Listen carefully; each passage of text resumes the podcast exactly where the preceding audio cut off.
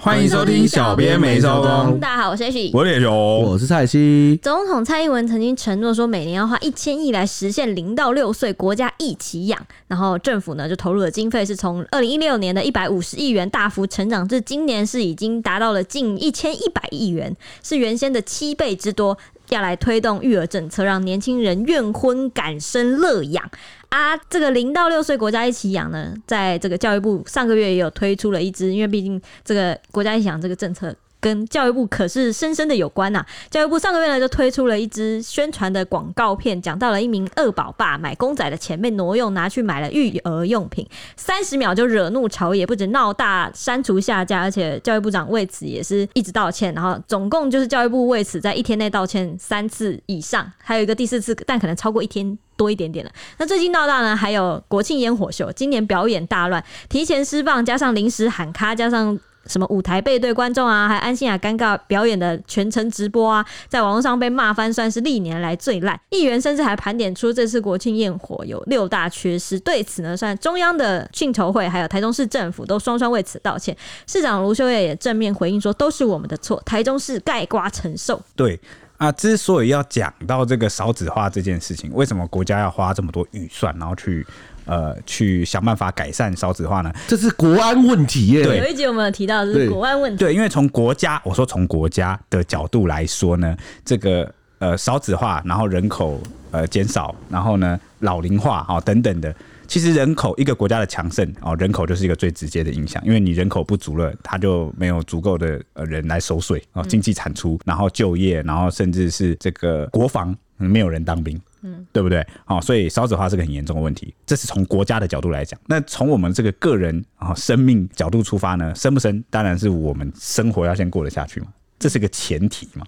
好，那就是现在的环境，讲老实话，对年轻人、年轻世代来说真的是不太好啊。所以少子化哦也是可以预料跟想见的。再加上除了环境不太好之外呢，呃，随这个时代迁移啊，大家的这个观念也比较更新。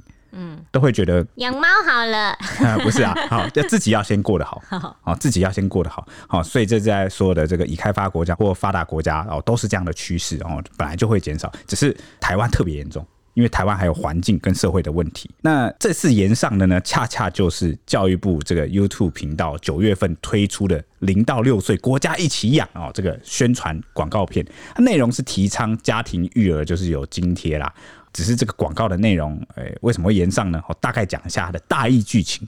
其实是片中呢，有一位育有两名子女的男主角，哦，一个年轻爸爸。他呢，就是偷偷的塞钱给妈妈，拜托妈妈帮他收他订购的公仔的包裹，结果却被妈妈质疑说：“哎、欸，你都当爸爸了，你还在玩公仔哦？”那更恐怖的是呢，口气好靠北。当爸爸不能玩公仔吗？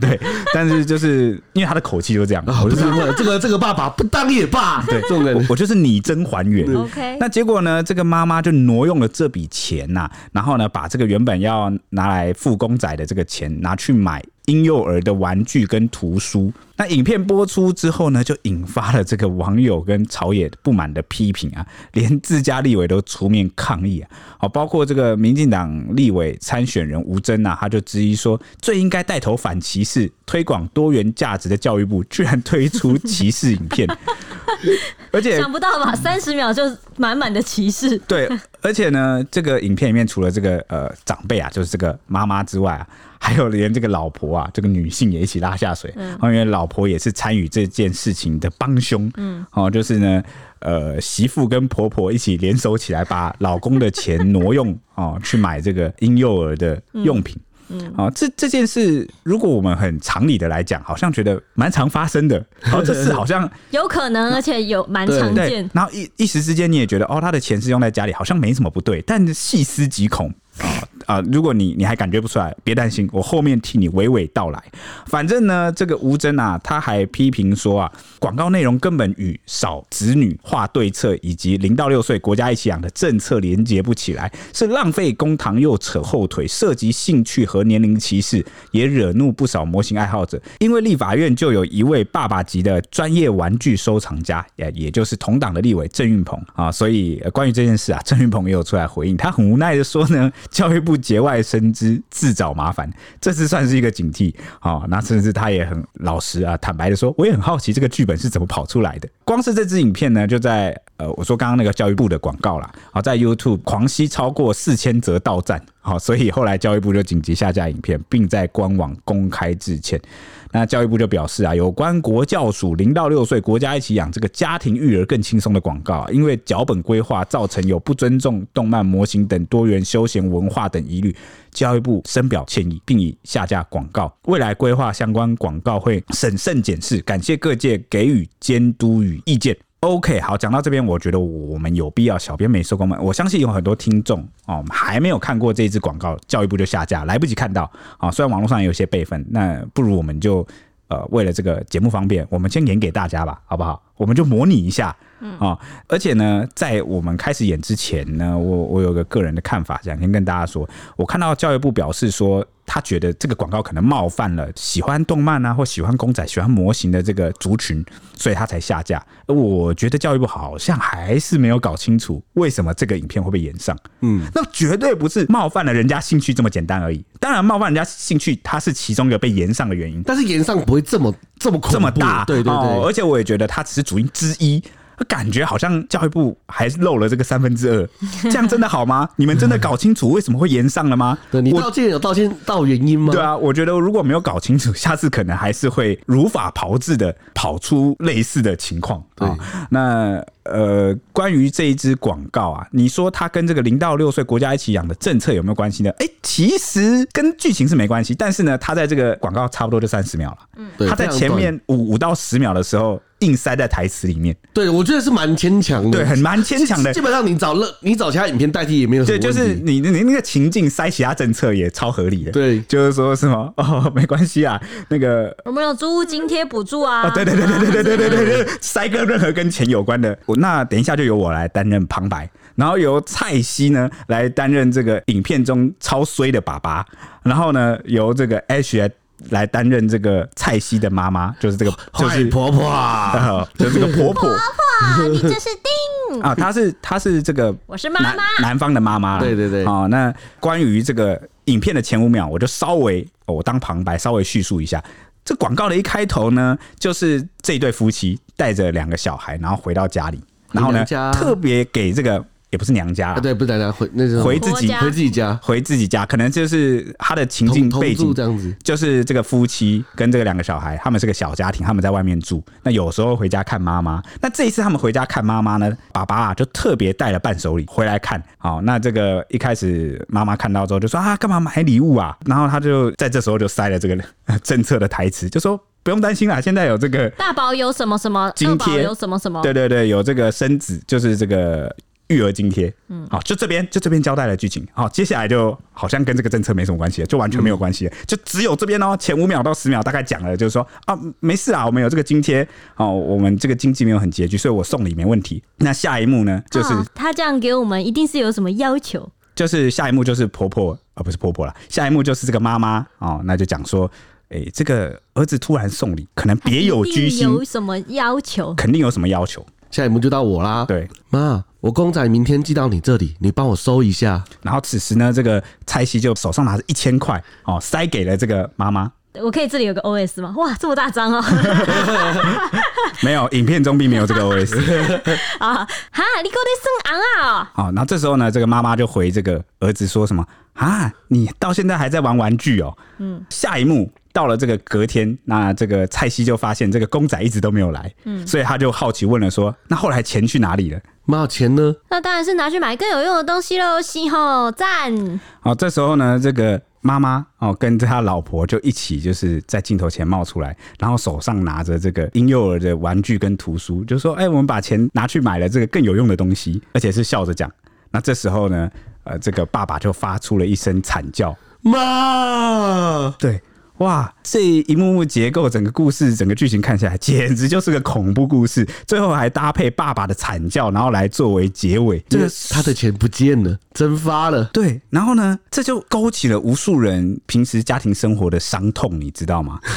所以啦，时代力量立委王婉玉他就分析剧情说，当中出现的像是长辈怀疑送礼一定是别有目的，长辈用鄙视的语气质疑，长辈挪用费用去买育儿用品，还强调钱当然是拿去买更有用的东西啊。好。王婉玉就质疑说：“这样的政策影片到底想要表达什么？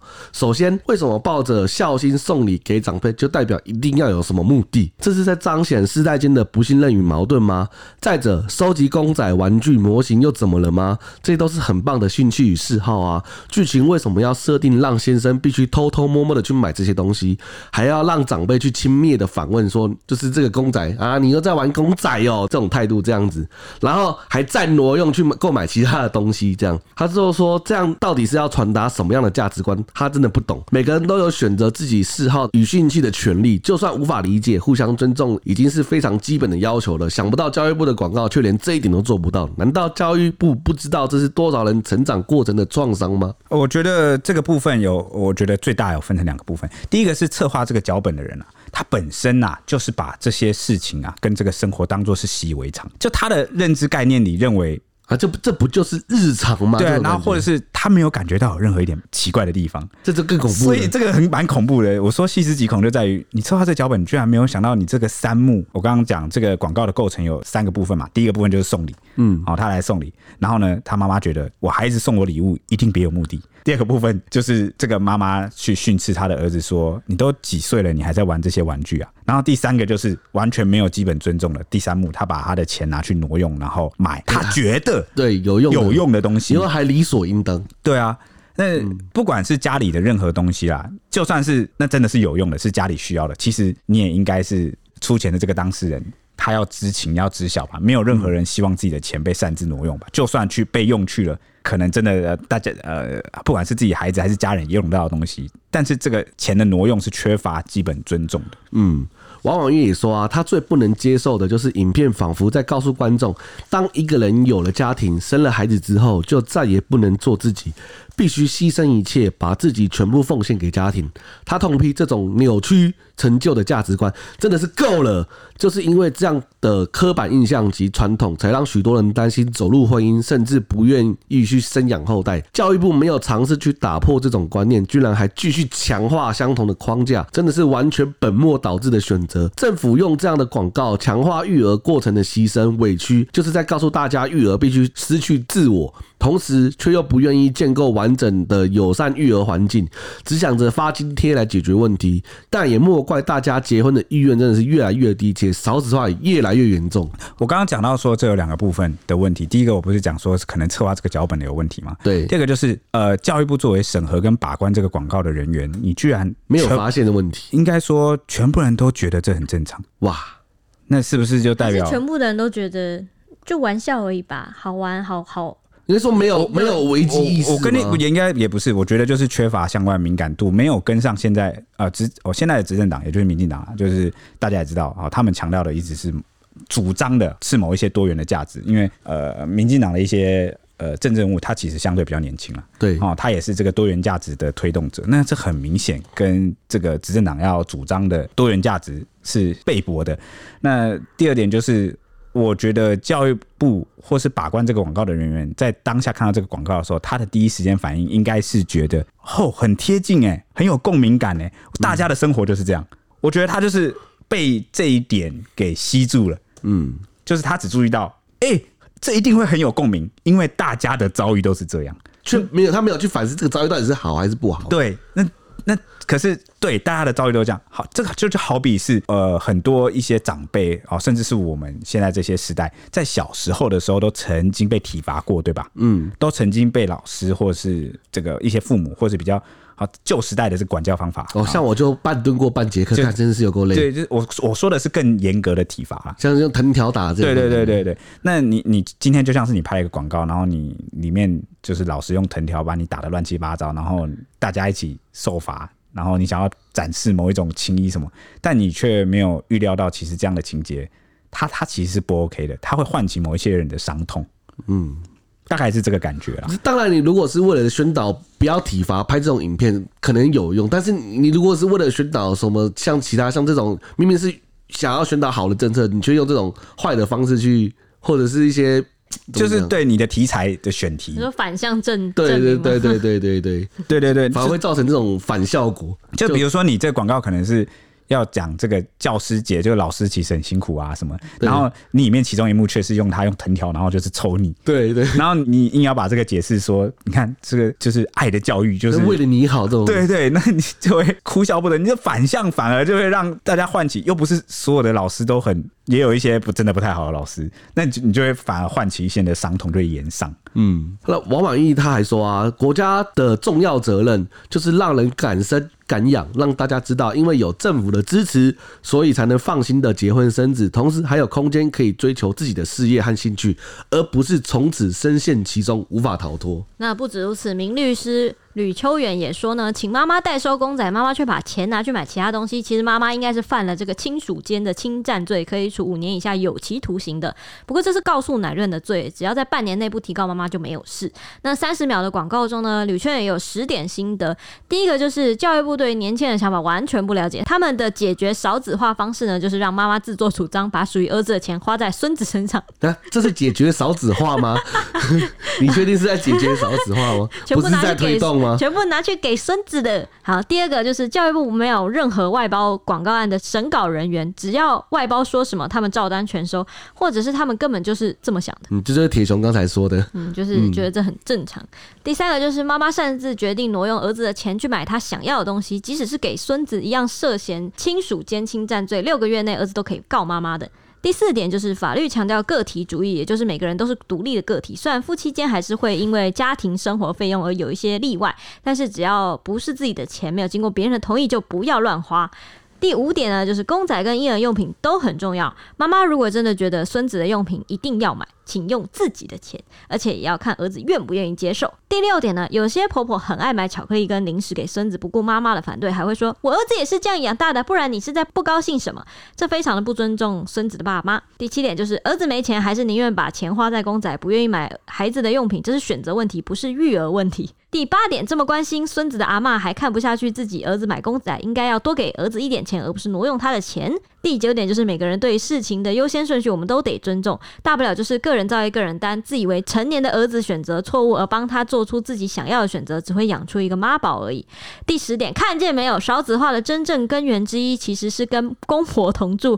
教育部不要再搞错重点。这边我要帮这个广大的公婆还是说句话 哦，就是教育部你在这个广告里面啊，强化了这个婆婆不好的形象，真的哎，那 多管闲事的形象。那你是不是让很多未婚的？呃，女生啊，特别是女生或者男生、女生都可能都会下意识的觉得跟长辈一起生活是会有这样的问题的，或是他就开始想象，即便他还没有交到男朋友或女朋友，他就开始想象对方的家人长辈是很难搞的，是很传统，未来进入婚姻是会很麻烦的。对，然后是会遇到这样的长辈的。那你你这样就是你抹黑长辈，你知道吗？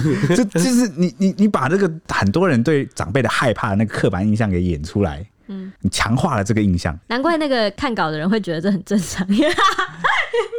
呃，我的婆婆就是这样对我。然后呢，你还强也遇到这样的问题。然后其实这个影片，我个人觉得它最大丑化的其实是女性。嗯，因为里里面是那个嘛。这个儿子的妈妈嘛，第一点，嗯、第二点呢是他的伴侣，就是这个老婆，老婆，嗯，然后也成为一个加害者的帮凶之一。嗯、首先有两点，第一点是为什么儿子要偷偷塞钱给妈妈，而不直接光明正大的买，而是要透过妈妈这一手呢？那他其实这个影片在表达这个，虽然没有演出来，但他剧情在表达，其实就是这个老婆，这个伴侣，其实让老婆知道，一直都不支持这个。爸爸买公公仔跟模型，所以他才要偷偷透过这个妈妈帮忙代收嘛。那结果没想到，他最后可以信任的这个港湾，他的妈妈也跟这个老婆 联手起来，一起把他的钱挪用，然后最后还笑嘻嘻的展示自己的战利品。尤其这些战利品啊，还不是花他们钱的钱买的，而是挪用这个爸爸，也就是这个儿子的钱买的。那是不是他也传递了某一种讯息，就是呃，男人好像就必须是作为这个家庭经济唯一的来源，然后所以挪用他的钱是很应该、很正当、很正常的。他的兴趣、他的自由不该被尊重，也没有不尊重的必要。而是应当一切就是以家庭为优先，对，绝对优先。神格化，那你这也不叫神格化，这个某个程度上也会让男性害怕去结婚。对啊，你一定要，就是你一定要有这么高的道德，就是你自己的东西都要牺牲掉，你就要是全部都要牺牲的。那这谁谁要啊？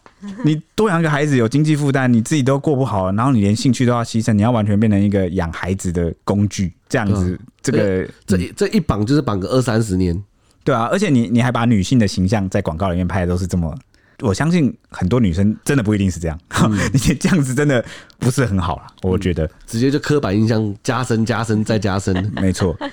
结果最后这个大炎上之后啊，教育部紧急把影片下架。但是谁出来淌这一锅浑水呢？是我们教育部社群小编雅婷，好，他亲自就是署名啊，出面，他在脸书具名。就说他为了这个国教署上架的广告，再次向大众道歉了。他坦言说，广告在推广政策的时候提出了不合时宜且冒犯的情节。那在剧情中，一位家人带有偏见，对买公仔这件事做出了不当的评价，最后甚至擅自处置他人的财产。他甚至为自己冒犯的行为感到优越。他就说呢，就雅婷啊，他在贴文说，这样的剧情有四大缺失，违背了教育部社群课纲中对于家庭教育啊、性别平等教育、人际关系等等这个核心素养的价值。那在制作广告的过程中，仅聚焦对政策的理解与联想，未能遵循教育部过往提倡的理念及价值。那面对外界的批评，教育部绝对会虚心的检讨改善，并向曾在家庭中遭受此类暴力的朋友们再次郑重道歉。未来将杜绝歧视及偏见。呃，还有这个会造成他人伤害的内容，让教育部各司署优先视为准则，在委制的时候尽可能地预防不合适的脚本及企划，并制作友善、多元且包容的创意内容。哦，那这个比起教育部第一时间的回应啊，这个小编雅婷啊，他稍微就点到了比较多的重点哦，就是还有呃，像是擅自处置他人财产啊，为自己冒犯的行为感到优越啊等等。但是呢，这篇道歉文一出啊，大部分网友都不买单，那很多人都留言批评说，让小编雅婷出来担是不是太没担当了点啊？还有人说什么下决策的主管怎么不出来扛呢？好，要这个小编具名扛，那长官却不用吗？对，我其实我也相信。当初拍板影片 OK 上架的，绝对不会是雅婷，不是雅婷。对，那还有网友建议说，希望委员能把流程厘清，到底是哪个环节哪个人的问题。主管教育的教育部出现了这样的状况，实在不应该。还有人说呢，正常情况下，部长是会有公务员看过这支影片吧？不一定会上到主秘，但底下的公务员不可能没看过啊？怎么会是让约聘的小编出来担呢？那还有人说，请小编出来道歉，还具名，真是有够蠢的。本来只是骂骂影片，现在蠢到我觉得应该有官员下台。OK，那对此呢，啊，真的真的是骂大家越骂越凶。教育部长潘文忠啊，就紧接着也亲自在脸书上发文道歉。这也是教育部在二十四小时内第三度道歉。潘文忠表示啊。昨天第一时间只是透过新闻稿向各界传达歉意，并下架影片，也与主管部门来检讨，并向国人保证会持续关注、掌握社会沟通，成为工作重要环节，替教育部的理念与价值把关。之后，他也在立院质询时第四度道歉，坦承自己在十月八号之前没有看过这支三十秒的广告短片。那十月八号看过之后啊，第一时间就要求把影片下架。那当初影片可能是为了增加剧情的可看性。好，所以才会出现争议内容，而且那这个内容确实是不够严谨，是负面教材。那教育部对此表达深切歉意。为此呢，因为教育部已经道歉四次了，那他也强调说不对就是不对，会尽快的整理检讨，未来会更审慎把关。那教育部的各单位都要建立把关机制。嗯，就没想到一波未平，一波又起的。因为 PPT 有网友就发现说，哎，教育部竟然没有把前传给删干净哦。虽然最新的广告被下架了，但是之前教育部也曾经拍过两支的宣传影片，内容是什么呢？内容几乎是一脉相承，歧视爸爸的兴趣，还有塑造妈妈才是为家里好的形象。我靠！原来这个还有前传，还是一个系列，总共三集三部曲，歧视三部曲。来，首先呢，第一支影片，老公说政府看到他养家的辛苦，因为他只有讲他嘛，老婆就臭脸补了一句说：“哎，我们。”然后老公就接着说：“省下的钱可以拿去。”这个时候，老公还没有说完的时候，老婆就抢着说：“可以用来存教育基金。”没想到下一秒，儿子突然大喊说：“爸爸要买游戏机！”结果老婆就瞬间摆出了臭脸，问说：“什么游戏机啦？”然后老公立刻对儿子比出嘘的动作，并安抚老婆说：“是要买吸尘器啦。”这个这一支影片，它的问题在于，他把女性就是这个老婆家庭主妇在家里的这个形象显得很像是她不通人情，然后呢，呃，不也不尊重不尊重另外一半的兴趣，对，然后呢，也一样是犯了那个问题，就擅自挪用老公的钱，就说因为老公的钱都还没有想好，他省下钱要拿来干什么，老婆就直接说拿来存教育基金。而且我觉得他这里又是跟那个。呃，上上一部影片里面那个想要塑造的，不对，应该是最后面那支第三部曲的影片塑造，就是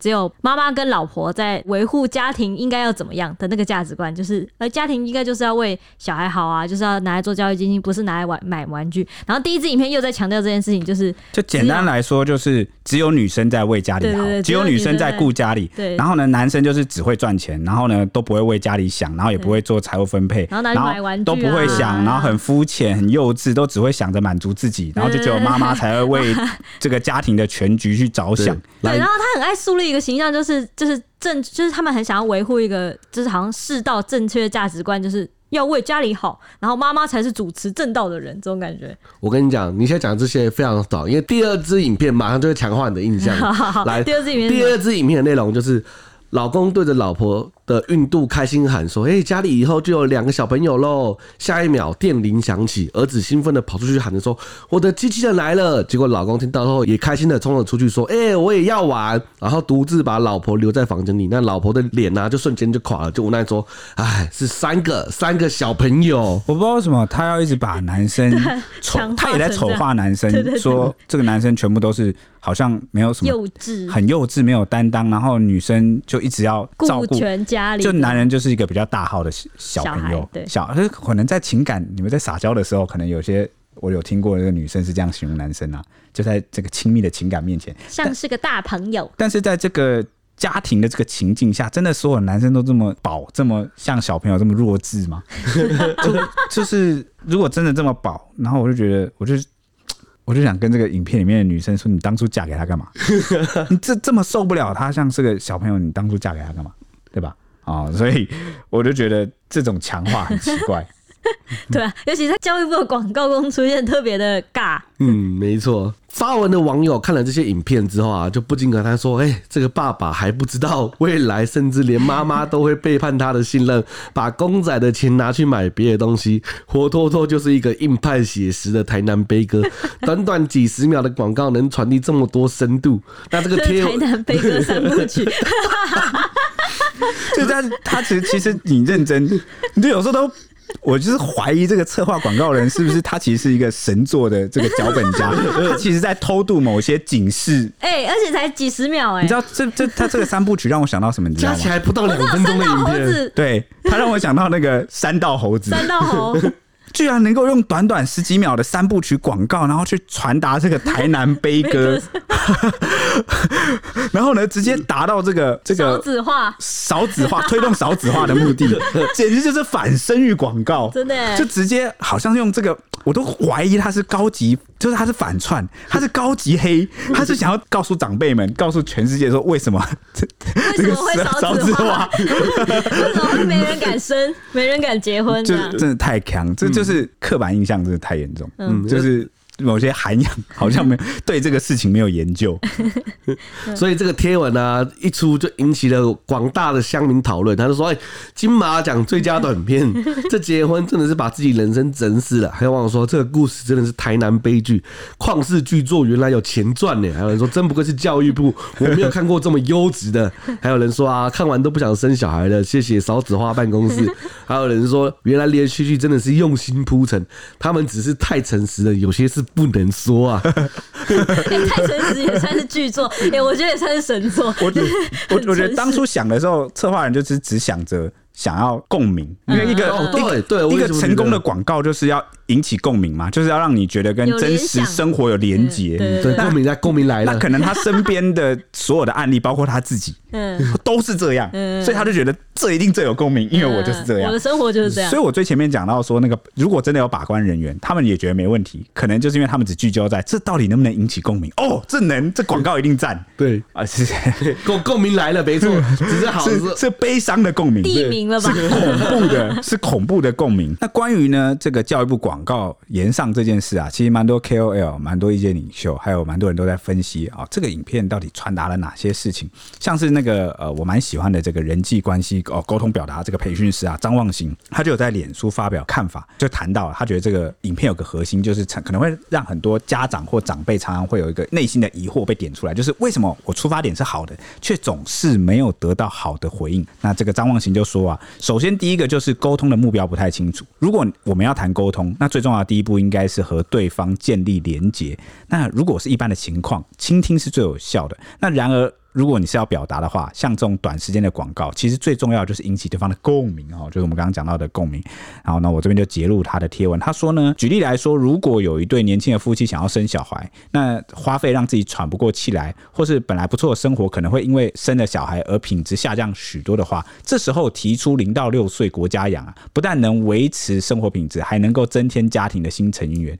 创造这个和乐融融的景象，虽然老梗，但绝对会比啊现在这个广告内容来的有效，正向吧？对，那引起共鸣这件事有没有成功呢？张望行说啊，他觉得最重要的关键就是。这个影片确实引起了很大的共鸣，但是它引起的其实大家的创伤经验，也就是长辈常常就是，或是家长哦，常常就是我帮你做了更好的决定，甚至有些伴侣就是你的决定不重要，我帮你做了更好的决定。而且我觉得这让我想到刚刚吕秋文讲的一个事情，就是这已经不是育儿问题，也是选择问题。没错，那张忘形就说啊，这大概是很多人共同的痛，因为小时候决定要吃什么、填什么志愿、念什么科系，到长大找什么工作、跟什么伴侣交往，常常都是父母的决定或干涉，甚至是某种强迫。当然。这也不只是父母，像这影片里面的伴侣，为什么这个老公买东西要偷偷摸摸的呢？哦，所以他就觉得这要说到第三个点，就是在我们的生活中，我们真的能够好好保有自己的人生吗？像是前阵子很流行的梗，就是呢，好像老公们要买 PS 五，就必须假装那是 WiFi 或是空气清净机，然后 以以此来瞒天过海，瞒过伴侣。这这个这个这个广告我看过，好像是一个动画，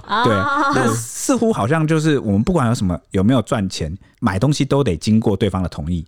以前什么事情都是父母说了算，那等到有小孩之后，可能又要为孩子各种忍耐，连自己喜欢的兴趣都要被迫牺牲。那看了这个影片之后，你真的还想要生小孩吗？张望琪说呢，她看完影片的感觉就像是老公只是单纯想要买自己东西的人，但婆婆呢却是可以决定儿子生命的人，而且他还联合媳妇一起把儿子的钱变成他们想要的东西。他就说：“可能我平常一直分享沟通关系跟界限，也相信目前的社会正在努力做这个性别意识和平权。但看到这个广告的时候，我只感觉到一种深深的无力，已经深入在大家的生活里了。”对，他说：“更不要提这还有一系列的前传影片，一直在传递老公根本没有准备好，而老婆感觉就很讨人厌。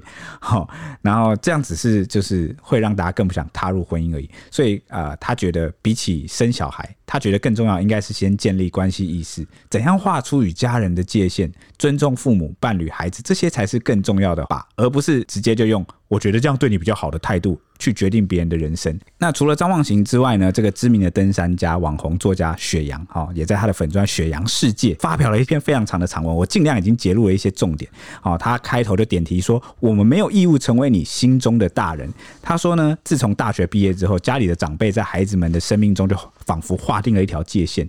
哦，你就是成为大人了，所以不可以再碰所谓小孩子的玩具，否则你就是幼稚、长不大、浪费钱。他说，这正是十几年来让我们感觉到非常不舒服的言语暴力的日常。因为认为这就是绝对正确价值观的长辈在说这句话的时候，往往是一点恶意都没有，甚至不觉得有任何不尊重或不对。他们在讲这些话的时候，正是在执行所谓长辈对晚辈的期待与关怀。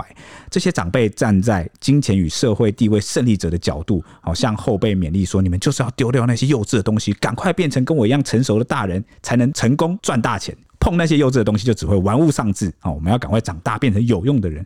因为这些长辈打从心里觉得这个世界就是这样运转的，长大就不该碰任何虚构故事世界里面带进现实的那种文化与设计的作品，这样你才能成为成熟的大人。而这些受伤的人，正好就是教育部影片的目标客群，也就是三十岁左右的生育主力。哎、欸，对，我觉得这这个这这些影片让我觉得最反感，就是他想要传递一个怎么样才是正确的价值观的那个，啊嗯、想要绑住大家。明明都是强调多元价值的现在，那你却强调一个超级。而且用伤痛来让大家唤起那个绝对，我们这才是绝对正确。这样对，那这个雪阳啊，他就说啊，那个如今掌握社会绝大多数资源地位，完整享受了台湾经济起飞红利的世代。绝大部分都无法了解年轻世代为何会如此重视跟喜爱动漫作品，甚至把它当作是生命一部分的心情的真正原因。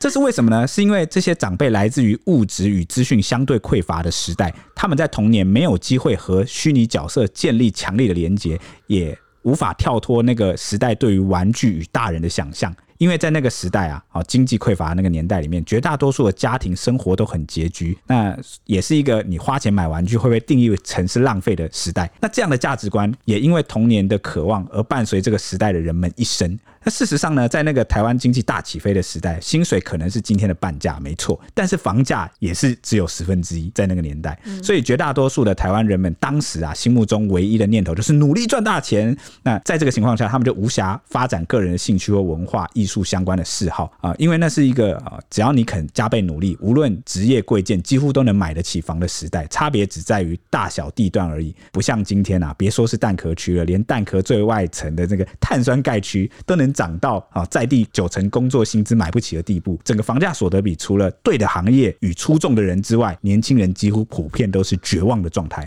那对长辈那个世代人来说，人生之中和赚钱无关的事情，其实都是排在赚到大钱、五子登科、退休之后，对，就是才能来实现。这种价值观好令人啊！对，所以他们就会认为，年轻的生命不该蹉跎在那些赚钱以外的事物上，应该要为家庭牺牲奉献。反正他们的价值观就是觉得。退休之后，孩子大了，你就可以享清福。而这些长辈也确实办到了。他们在年轻的时代超级努力，搭上了时代顺风车，成功赚得盆满钵满，支撑着台湾超高房价的长辈满地都是。这也是为何政府。无论再如何努力打房，台湾的房价始终下不来的最大的理由之一，这就是市场机制。无论年轻世代再怎么哭喊，买得起的人，能够买来投资的人，还是爆干无敌多，让房价只要一松动，就会被他们马上抬上去。会会会会会会，对，所以除非你家里有资助啊，就是你有得到爸妈的资助啊，父母的资助啊，否则呢，对许多年轻人而言啊。退休后的生活已经不敢奢望，活得快乐，把握当下，注重生活品质，过好每一天，寻求自我实践，是现在年轻世代的主流价值。那也因为低薪顾自己的未来，这些都不敢想了，所以谁还会想要生后代来受苦，然后压缩自己的生活品质呢？那雪阳就有强调啊。这个时至今日啊，能够红遍世界啊，好的这些动漫作品啊，对许多人而言，之所以有认同感、陪伴感哈的这些二次元周边产品，几乎无一例外啊，都是来自这个自由的音乐啊、语言啊、美学啊、创意跟文化所精心编织的故事中。那古老的米老鼠到现在当红的《鬼灭之刃》，无一例外，他们都不是单独存在的，而是代表着一个个动人的奇幻世界。好，所以这部分年轻人的收藏不只是玩具，也是美学、故事跟一个一个我们向往的世界。那延上广告里面的长辈啊。它代表了那一个世代无法想象生命中经由影音媒介和虚构世界的人物建立连结的那种感受，因为他们有机会深度接触影音媒介的时候，大多已经脱离了那个什么都相信并对生命充满想象的单纯童年，太远太远了。所以这些长辈没能来得及建立将自己感官意识和想象延伸到虚构作品中的能力，许多长辈穷其一生都无法理解这种以想象力遨游各种奇幻世界的啊能力，所以会讲出什么都几岁了还在玩这个的长辈啊，都是受困于旧时代的人们，并在批判的同时，由衷期待新时代的年轻人照着他们所谓心目中最佳的成功方程式努力。他们也相信这才是生命的唯一出路啊！所以这支广告的炎上啊，普遍就是发生在这个时代的世代冲突啊，然后呢，长辈就成为了加害者啊！所以雪阳最后就说啊。房价与经济的改变或许并非一朝一夕，少子化也并非短期可以反转。但是呢，教育部这个广告啊，阐述了这个世代冲突中啊，我们可以清楚看见，不愿意理解世界、不尊重自己价值观以外的事物，并恣意从本位价值观对年轻人下指导棋，甚至嘲讽批判的长辈，是多么的令年轻世代厌恶及反感。他说，这个现象不只出现在二次元周边商品上，更常出现在所谓有一种论调，就是年轻人不努力的这个论调中。他就说，只要长。掌握社会多数资源的长辈继续缺乏理解时代脉络的能力，活在过去无法看见世界变化，并且对年轻人毫无同理心与包容，无法做出正确判断，那么孩子只会日复一日的减少而已。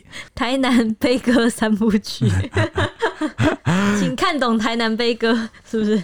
对，我觉得这两位 KOL 就意见领袖，其实都对这个事件做出了蛮好的注解。他啊，隐藏在背后的其实是很多就世代的不理解跟冲突了。那只是这个影片太诚实了，这广告太诚实了，把这个硬派写实 给演了出来，反而勾起了很多伤痛。那他没有达到一个好的，就是导向。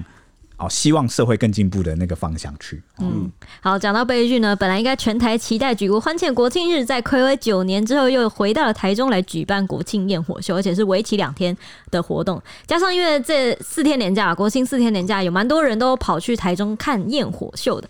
官方原本表定呢是十月十号晚上八点要放烟火，同步会线上直播，而且总统蔡英文也有亲自到场观看这个三万发长达三十六分钟的焰火秀，而且这次有首创结合了无人机表演，而且。这个还找来了灭火器高晓轩、安心雅跟马斯卡来帮中华民国庆生。当晚是涌入了超过三十七万人次来前往，台中警局动员超过两千警力来维持交通，而且。加上那个无人机的反制器有出动来防止空拍机入侵，果不其然啊，当晚七点左右就发现了不明的无人空拍机升空，马上遭到警方锁定狙击。不过这还没完，陆续总共有大概六十架左右都硬闯进了国庆焰火的空域，全部都被强制断讯降落了。紧接着呢，在七点四十分左右呢，国庆焰火突然就开始正式释放了，提前了二十分钟，让许多本来在途中的民众呢来不及到场，只能就就近就在捷运站啊，还有在半路上就站。在那边看烟火秀，还有人在车上看。对，就反正、就是欸、怎么明明说好 八点了，怎么在放了？怎么七点四十分就提前放这个焰火？二十分钟，提前二十分钟，真是提前很早，很早。而且我们那时候，因为我们媒体也是就盯着要直播嘛，准备要直播。然后我们那个时候就是我们表定也是八点啊，我们收到的消息也是八点，因为我们要直播。那结果七点四十分就开始放，我们就傻眼。我想说，哎、欸、哎，这那我们就问说，这这是开始播了吗？这是真的假的？怎么会这样？这是这是焰火吗？还是是开始了？还是特效？对对，是电脑特效吗？然后就想说，是不是哪一家媒体转播错了？就发现他真的没有真的开始，而且是显示就是第一幕巴拉巴就表演真的是已经开始了。我天哪！然后反正连媒体都是有点就是我们都很错愕了，呆了。对对对，那也有不少在直播前等待的网友，因为错过完整焰火，气得洗版大妈说史上最荒唐，一堆人到场才发现烟火已经结束了。如果不这样表定，干嘛要定时间表嘞？烟火释放也提早太多了吧？提早放烟火是杀小，无人机又飞去哪啦？提早二十分钟放，无人机也消失啊！感谢卢妈妈提早释放烟火，让骑脚踏车的我疯狂飙车，让我跟小朋友减重健身。还说呃，公告八点到八点三十六分放烟火，居然提早二十分钟放，而且提早赶到还看不到，烂死了。因为那个现场很多人啊，挤爆了，所以这个人车其实都进不太去，然后移动非常的缓慢，所以有些人就是他抓的时间本来就可能会延误了，更何况你提早释放，有人是连看都没看到，甚至在半路上啊 就看到他的尾巴，咻、啊，砰砰，总开始放了，错愕，甚至有人赶到就啊还不知道已经结束了，也是有。啊，刚那个是啊。对 啊，这个这个这个很像说我去我去赶我去赶火车，就赶到之后，嗯，表定二十分钟，应该还有个十分钟嘛，嗯，他开走了，开走了，对，已经到桃园了，对，已经到桃园了，我天哪，怎么快？这种感觉。有，这种感觉，没错。嗯，那台中市政府当晚马上出面说明说，晚会致辞的总统蔡英文、台中市长卢秀燕，还有立法院院长游锡坤都特别体谅大批酒后的民众致辞，就力求精简，以至于比表定的时间提早结束了。之后呢，主办单位考量整体的流程，以安全跟顺畅为优先啊，随即就进行这个起炮仪式，然后释放了三十六分钟的完整焰火。至于万众期待的无人机表演呢，是因为有大概六十架不明空拍机陆续硬闯管制区，入侵到了中央公园上空，造成强烈的讯号干扰。最后呢，基于维安跟现场人员安全考量，不得不临时取消了。那除了这个之外呢，现场啊，许多观众还有看直播的网友也针对舞台跟动线问题啊，就留言批评说，现场的人为什么只能看舞台背面呢、因为那个他们就看到很多艺人上台表演，但是他只能看那个艺人的屁股，就是背面，就正背面。你说他那个设计舞台设计很奇怪，你就只能坐在背面。因为他的这个舞台设计其实下面应该是四个面向都有观众席，没错。但是他们主要面对的方向其实是那个官员或贵宾贵宾席。那贵宾席它的数量非常的稀少，然后座位也非常小。那后面比较广大腹地的是一般的民众，对对对，观众。结果反而背对观众，对，因为而且后来那个仪式正式开始，或是这个表演正式开始的时候，其实贵宾席没有什么人了。就已经散了，几乎都散了，完烟火就散了。对，贵宾席几乎是空的，嗯，所以他就面对一个没有广大腹地，然后呢也没有人的地方，一堆这个设设计真的是蛮奇怪的。对，所以很多人就批评说，为什么现场的人只能看舞台背面？还有人说，现场不能看到正面的观众也太辛苦了。啊，还有人大骂说动线烂死了，是在搞什么啊？这到底什么乐色活动？只开放给官员看吗？那还有人说表演嘉宾更好笑，不知道舞台拍摄中心点在哪里，表演到尾声才跟歌手说：“哎、欸，你靠镜头太近了哦。”啊，真的超绝的啦！而且我记得有一幕是很好笑，就是我们在看的时候也想说：“哎、欸、啊啊，他在表演，因为他们要跳舞嘛。”嗯，然后他们跳一跳，然后但是他们只能聚集在就是正中心、正中间一个小圆圈，然后旁边是那个前面一个，因为国庆焰火秀的时候有交响乐在表演，所以都是那个交响乐的那个座椅。所以他就在那个座椅的中间，那个本来应该是指挥席的那个地方，在那边跳舞，啊、就很憋，你知道吗？啊，所以为什么椅子没有撤掉？就就不知道啊。那所以很多人就是在批评说什么？为什么椅子没有撤掉？来不及吗？哦、所以当天的状况可能是这样啊，就是就是整个时间表都乱掉了。那而且而而后来我们也发现，这个上台的这个艺人的顺序也乱掉了。嗯嗯。那是不是中间其实有个环节是要把那个演奏的那个椅子全部都撤掉啊？没有撤掉，啊，艺人就上台。嗯啊。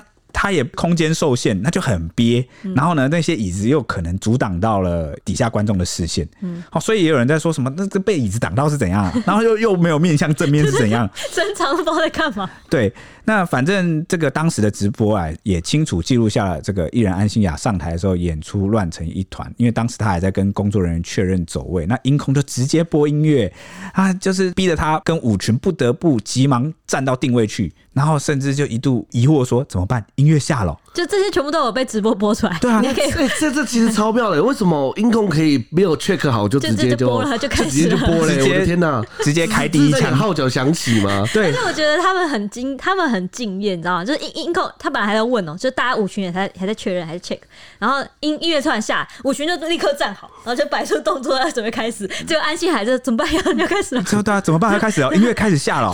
然后最后呢，这个安心亚跟舞群啊就被。逼着背对观众来表演，那网友们看了之后也纷纷傻眼，直呼说：“昨天在电视上看到这一段，整个超惊呼，到底什么意思啊？到底流程出了什么鬼问题啊？真的是为难艺人们了，而且变成是演出即是彩排，应该说彩排即是演出啊！这个网友讲反了。嗯，OK，事后呢，这个以为相关的问题就已经烧的够多了，没想到啊，灭火器乐团的主唱兼吉他手杨大正啊。哦，在表演后啊，哦，也在脸书发文质疑说，艺人车道站满了民众，没错，就是艺人车道，艺人的车要经过那个车道，唯一通往舞台的道路居然没有管制。那这个杨大正就回忆说，当时一堆警察都聚在一起看焰火，但他们就是距离上台时间只剩二十分钟，所以他就拜托警察能不能帮忙协助管制。没想到其中一名员警竟然怒回他说：“大家都在看烟火，谁理你们呢、？”那杨大正就指出说，当时经纪人就他们都傻眼嘛，所以经纪人就被迫下车自己开道，总算是在表定时间的十分钟前赶到了后台。没想到赶到后才发现安心亚已经登台开唱，而且还因为有这个舞台面向的问题，最后我们上台背对观众演唱了四首，好让他不禁感叹：抱歉。要我在台上笑笑的演出，真的有点偏难。我尽力了啊，甚至他还下了一个结论注解说，真的很会办大型活动，台中屌。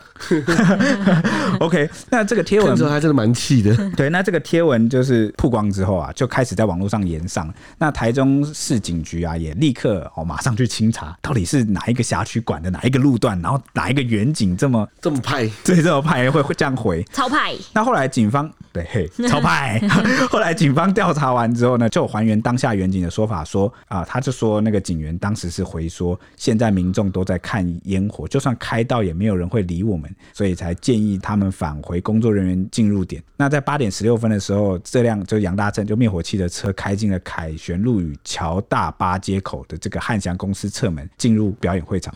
那警方的表示啊，所谓遭警方怒回的这一件事，应该是因为这个烟火释放现场啊，周遭的环境声响比较大，所以这个远景不得不提高对话的音量啊，就是因为放烟火很吵，然后现场人很多啊，所以可能是这个远景就是讲话就。卡大声，然后才会造成误解啊！这是警方的说法，这是警方的说法哦。我们不知道当下是怎么样，但反正警方就是说，远景不是不帮，而是没有能力帮，因为大家都在看焰火，开到开不出来。那至于说是不是有被凶被怒回，那可能是因为环境现场比较吵闹啦，所以才提高了音量。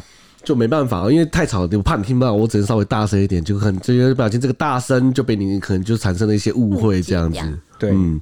接着，台中市市府继当晚针对提前二十分钟释放道歉外，隔天新闻局长郑肇兴也出面回应道歉。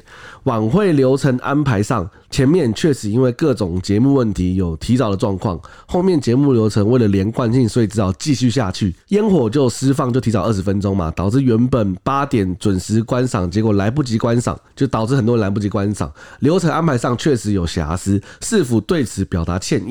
至于四方开放性舞台是创新设计，目的是希望在贵宾区以外的一般市民也能参与演出。演出过程中属于实验性设计。另外，对于爵士乐团乐器摆放的问题，十月九日发现 V 字形摆放会影响民众观赏，所以把 V 型变成了前后贯通的摆放，结果导致艺人朋友表演的不自在。但艺人能以前方镜头为主，艺人表演时间会以前方多一点，让现场民众感觉艺人。表演面向群众的时间不够，这部分会检讨改进。但他也强调，最后演出时高尔宣已经改向面向群众了。啊，隔天一早，台中市议会也是炮声隆隆啊，市议员不满市府编列五千一百万元的预算主办国庆焰火晚会，结果却出了这么大的包。市长卢秀燕就指出。中央给的补助很少，市府等于是自己筹备，并且动员人力、物力、经费等筹办。办的目的是希望让大家看见台中为国家庆生，办得不够完备完善，真的表示很抱歉。这样，但他也说，捷运载运的人数前一天创下了开通以来新高。单日六万人次，逢甲商圈的生意也增加了三倍以上。台中观旅业者的生意都好了很多，对此他还是充满感激。至于取消无人机表演，卢秀燕也说，无人机在第一时间有出现双时表演，技术上没有问题，但随后进来数十架的无人机，基于以巴冲突的维安考量，为了保护总统、立法院长以及现场民众的安全，国安单位当机立断取消了无人机展演是正确的。他必须向国安单位致敬，不要责怪国安单位，也不要责怪市政府。后来呢？后来因为这个呃，陆续这个台中市府跟警局出来澄清之后啊，也有人质疑这个灭火器的乐团，就是杨大正，就说你你们为什么不早一点出发到现场？你说一般不会只提前十分钟？对，为什么你为什么你们要赶到只剩二十分钟，然后你们才才就是到达现场？那对此啊，那个杨大正就有出来回应说。呃，因为他们很重视防疫，然后所以需要换装跟梳妆打理，就打扮啦。然后所以他们其实已经提早七十分钟出发。那按照如果真的有完善的动线的话，理论上再怎么塞，他觉得都应该会抵达。那他说他们都有按照主办单位提供的这个呃时间啊，就是当台就是出现在后台，所以他觉得他们不该是被检讨的一方，因为他觉得他自己身为一个敬业的艺人，对上台的时间是有责任感，然后也也这个事情也是应该的。好，那至于那个警方有出来回应讲说，就是现场声音比较大，所以跟远警嗓门也比较大。他就说，警方出来这样解释之后，他们就完全理解了，因为现场确实是很嘈杂，对，很嘈杂。他就说，我并没有要怪罪警方或主办方，真的没有人需要受到委屈。那他只是陈述了昨天遇到的状况。然后希望这些困境能够得到重视。那未来再次举办大型活动的时候，他希望这些细节可以得到改善。所以他不希望这件事情被拿去衍生出各类型的对立。至于这个卢秀燕卢市长说要请我们吃饭，那他倒是蛮期待，因为他是一个很喜欢交朋友的人。那就是希望，他也就是说，台中市府警务人员啊等等都辛苦了。大概就是态度是一个比较软化的一个。呃，一个结尾啊，那就是大家都和解，那就好。那是误会一场，误会误会都是误会啊，大概这种感觉啊。对，而且后来因为卢先生他也不止在那个市，因为他是在市议会上被质询的时候问说啊，那个杨大正那件事情是怎样，他也说那就市府愿意做东啊，请他们来吃饭这样子道歉这样。不只是卢先生，他后来呢，关旅局长陈美秀也是跟议员直球对决，因为呃，关旅局有被问到说到底是谁下令提早二十分钟放烟火的，一再逼问之下呢，陈美秀就说呢，这一定是三方共同决定。的第一个是焰火处，第二个是晚会活动总导演，第三个是主持人。应该是致辞结束之后呢，要决定的时间太过仓促了，所以就变成说啊，那就提早二十分钟释放了。其实我也蛮好奇的，如果假设今天来宾致辞都结束了，我活动表演还没开始，烟火还没开始放，哇，它中间时间我要怎么跟过去啊？如果是跨年烟火的话，因为它有时间一定必须要遵守的限定，所以它有时候空的时候会怎样？你知道吗？就是主持人就在那边拉拉迪赛。通常好像是很讨考验主持人对，的功力。就通常就是拉拉迪赛，要不然就是可能播一个什么东西的表演，通常会是这样，就是为了按要按照那个 round down，、哦就是是表定来。但是他提像他提早二十分钟，代表他提早二十分钟前就已经把知识讲完了。二十分钟真的对是对对对二十分钟很久哎、很久如果现场有人在等的话，对啊，就是如果大家这么干等，好像也怪怪的。真的哎、第一时间卢修也有说，难不成要我要跳舞吗 上上来演单口相声这样。就是就是这那二十分钟会有点真的是不知道怎么办这样子。那之后呢，庆筹会就是算是比较中央的这个关于国庆焰火秀中央的一个委员会啊，筹备委员会，他也有针对这一次没有准时释放焰火道歉。另外，总统府发言人林玉婵他也表示说，当晚出席活动致辞的贵宾都希望不要因为自己致辞的时间呢，影响民众享受美丽焰火的夜晚。所以呢，当时大家的致辞都更为精简了。不过，当晚的情况确实也造成许多民众的困扰。总统府也期盼中央跟地方能够吸取这一次的教训，作为未来活动更为精进的参考。至于无人机一案呢，后来哎，怎么好像又有了反转？因为国安局查证之后说呢，特勤中心执行十月十号国庆焰火庆临场所的维安勤务，针对违法闯入会场安全维护空域的无人机呢，依规定反制的架次是四架次，来确保这个会场活动安全。相关作业并没有干扰展演无人机的部分。那国安局也强调，无人机展演取消是主办单位在当晚八点的时候通知特勤中心的。期间呢，维安单位并没有参与相关讨论，就是我 帮你白话翻译啊，就是这个锅我不背啊。你说国安局没有参与哦。这个无人机表演原定除了焰火之外，还有那个无人机表演有没有？你们自己突然取消，那你事后跟大家讲说是为了维安问题？哎哎，没有，你当初没有跟我讨论有没有维安问题哦，你直接通通知我说这个表演就不办了。对对对对，所以这个这个而且我们有去那个，我们有去反制，然后反制的总共才四架次，而且没就是对有干扰，呃，所以没有干扰表演这样。对对，所以就是反正具体怎么样，就是到底有多少架入侵，然后他反正他只能说我反制了四架，嗯那之后的取向你没有跟我讨论，所以我也不知道你讲的维安考量是考量什么是什么哦，这但白话翻译起来是这样了。对，那后来呢？台中市议员也在议会上有继续轮番质疑了这件事情。市府就质疑说，市府以维安为由取消了无人机表演，结果被国安局否认介入决策。对此呢，副市长王玉敏他在被质询的时候，表情显示就是不以为然，而且起身解释说，就提到庆筹会成员中也有国安单位的。那关旅局长陈美秀也抢着要打了，就站起来抢着要打了。结果这个时候卢县就回头挥手说要这个陈美秀不要再讲了。随后呢，就拉起了王玉敏的手，就是这个副市长王玉敏的手，然后示意王玉敏坐下来，不要再说了，直接回应说都是我们的错，台中市盖瓜承受。就是要这个自己的副市长跟这个官旅局啊，好都不要再解释了，感觉好像越解释越复杂，对对对对，越描越黑大家。大家可能也没有想要听，可是只想要你认错，然后那你想要认错，对我就认错。可是我觉得他，我个人觉得他不可能不问啊。但是是到底谁有问题，嗯，就反正就是现在目前就是台中市政府愿意吃下所有的就是责任决策的错误决策错误，嗯对对对，道歉这样。好，不知道下一次国庆焰火会怎么样？OK，那我们就让我们期待吧。下次也不一定办在台中了，因为这次是暌违九年回到台中嘛。好，那就期待下一个县市就办得更好哈，嗯大家不要扫兴啊哈。好，那我们就期待明年的这个中华民国生日吧。好，那我们就是下一集见见，拜拜拜拜。